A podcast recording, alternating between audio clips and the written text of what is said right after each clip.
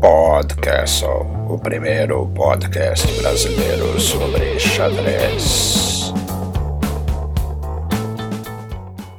Olá, hoje é quarta-feira, 2 de setembro de 2020. Eu sou Alexandre Sigrist e esse é o Podcastle.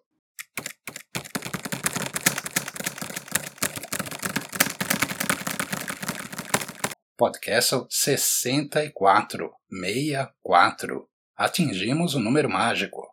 Um deles. Agora, a caminho de outros números mágicos. A caminho, pelo menos, do centésimo episódio.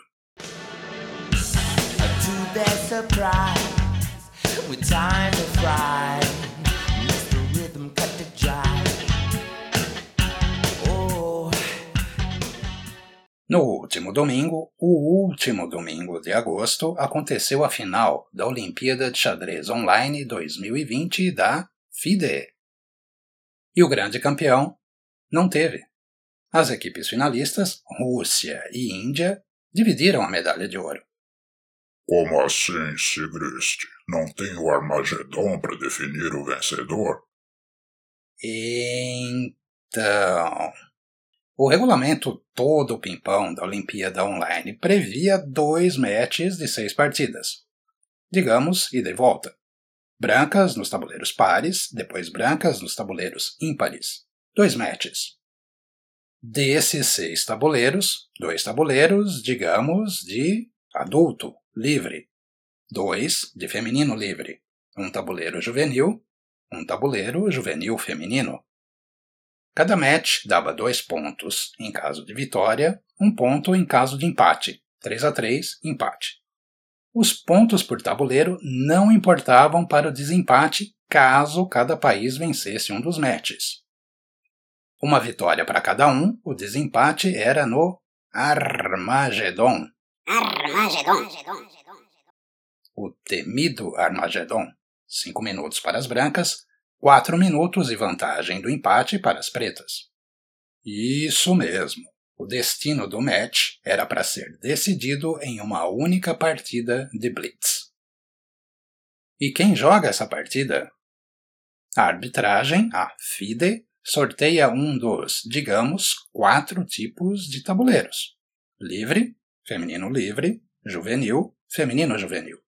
A partir daí, cada técnico, cada capitão, decide quem vai bater o pênalti. Digo, quem vai jogar a partida decisiva. Pois é, existia o Armagedon na regra, no caso de empate nos matches. E esse tal de Armagedon apareceu na Olimpíada. Hein? Por exemplo, a Hungria eliminou a Alemanha ainda nas oitavas no Armagedon. Denis Wagner, da Alemanha, perdeu no tempo. Thomas Bonus, da Hungria, tinha 3 décimos de segundo no relógio, 0.3. Não por acaso ele se chama Thomas Bonus. A Ucrânia eliminou a China no Armagedon, também nas oitavas. O juvenil Kirill Shevchenko venceu Yan Liu. Já nas quartas de final, Mônica Soko, da Polônia, eliminou Gunay Mamadzada, e também todo o Azerbaijão num finish com muita, muita emoção. Soco ameaçou mate, mas permitiu um duplo que a deixaria perdidaça. Mamadzada não viu, levou mate e se despediu da competição. Mônica Soco, heroína das semis, também foi a escolhida para levar a Polônia a uma histórica final. Isso mesmo, mais uma vez e de novo com a Polônia, foi sorteado o tabuleiro feminino livre para a disputa do Armagedon.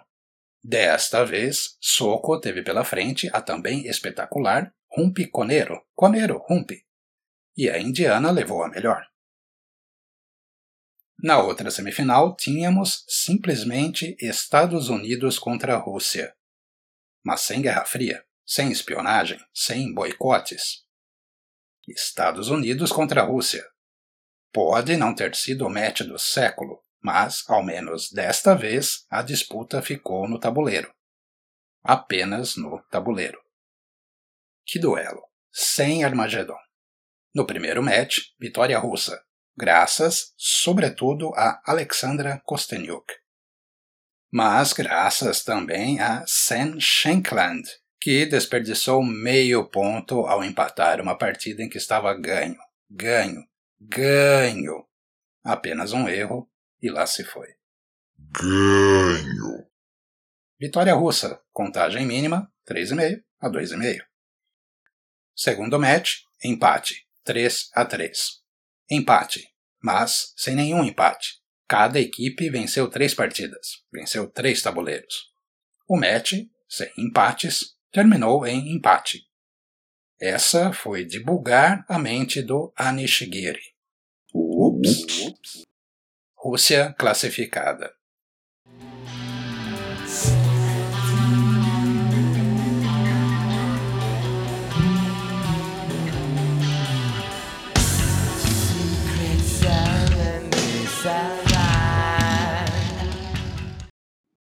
E a final?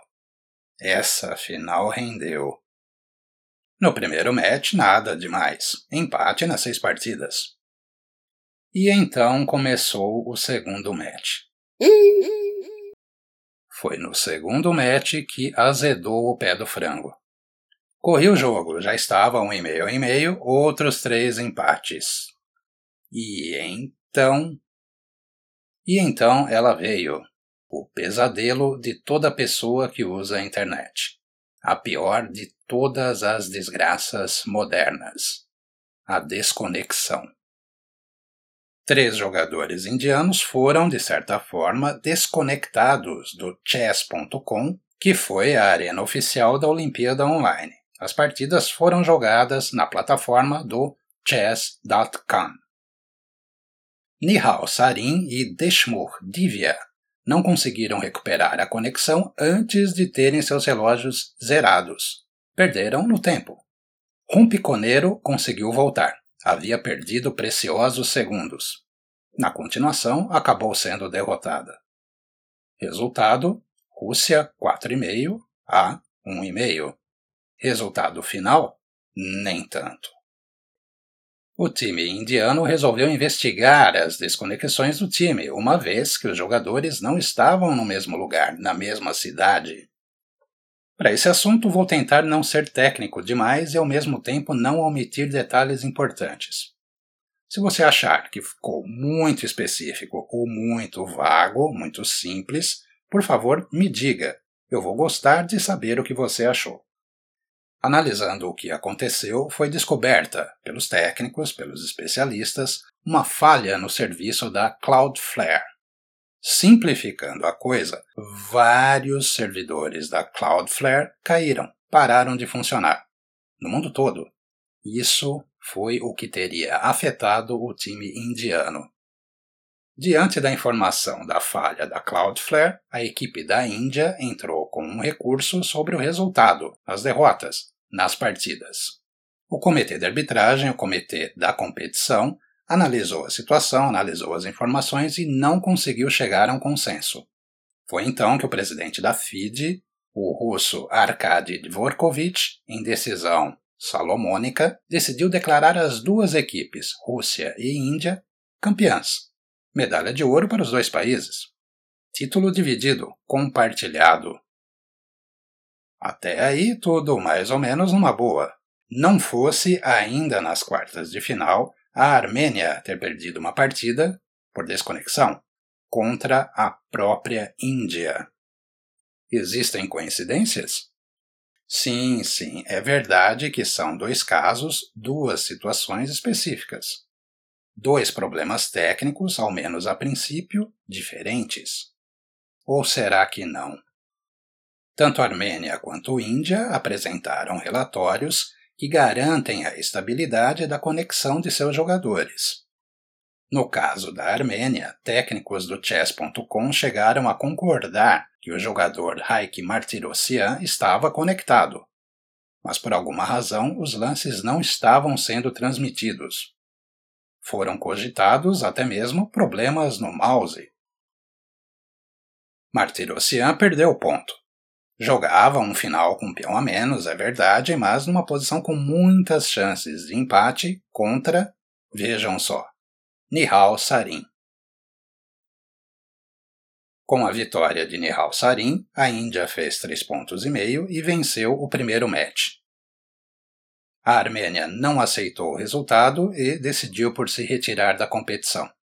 Não houve o segundo match. Situações diferentes, situações iguais. Decisões diferentes, sem dúvida. De minha parte, procurei ler bastante sobre os dois casos.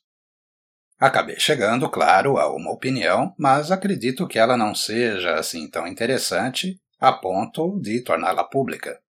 Só digo, a lá Nigel Short, que errou ou acerto, cada decisão, acredito, foi tomada de boa fé. E você, o que você acha?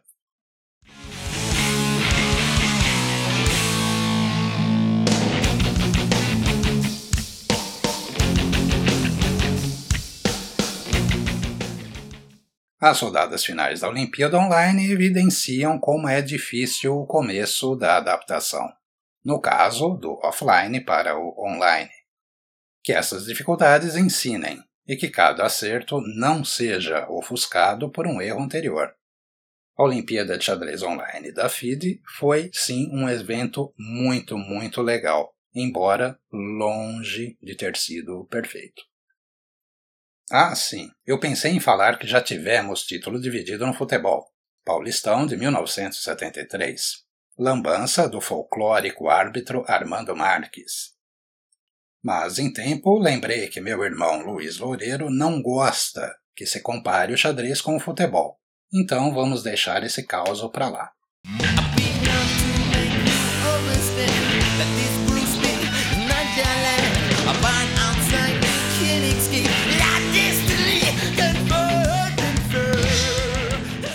E para não ficar só na Olimpíada Online, vamos lembrar que, lá no longínquo ano de 1931, no dia 1 de setembro, nascia um dos grandes prodígios do xadrez, Arturo Pomar. Você conhece Arturo Pomar? Já ouviu falar dele? Eu não vou conseguir dizer qual era o livro, mas me lembro de ter lido há muito tempo, ainda quando eu era adolescente, sobre Arturo Pomar Salamanca, nascido em Palma de Mallorca, Espanha. Era um livro em espanhol, provavelmente da coleção Escaques. O livro ficava toda hora comparando Pomar a Mequinho, sempre enfatizando o quanto o espanhol era mais espetacular que o brasileiro. Por falar nisso, que coisa boa era essa coleção Escaques. E que inveja de quem tinha a coleção completa. Ainda tenho guardados vários livros dessa coleção. O mais querido, o predileto, sem dúvida, é Garry Kasparov, campeão del mundo. Falávamos de Arturo Pomar. O mencionado livro não deixou, ao menos a princípio, as melhores impressões, mas o garoto de Palma era, de fato, assombroso. Confesso que não estendi minha pesquisa sobre o jogador, de modo que não vou poder oferecer minha partida predileta. Eu li sobre seus feitos quando garoto, seus feitos de prodígio, mas não fui além. Só não posso deixar de informar o empate de pretas contra Alichin. Sim, o Alekhine. Alekhine, na época, ainda era campeão mundial. Arturo, um garoto de quase quase 13 anos. Impressionante. Vou deixar também nas notas do episódio a bela vitória de Pomar contra ninguém menos que Efim Geller. E também o empate de Pretas contra Baris Spassky. Era 1969. Spassky era o campeão mundial. Oh, then honored him, had mercy on the poor.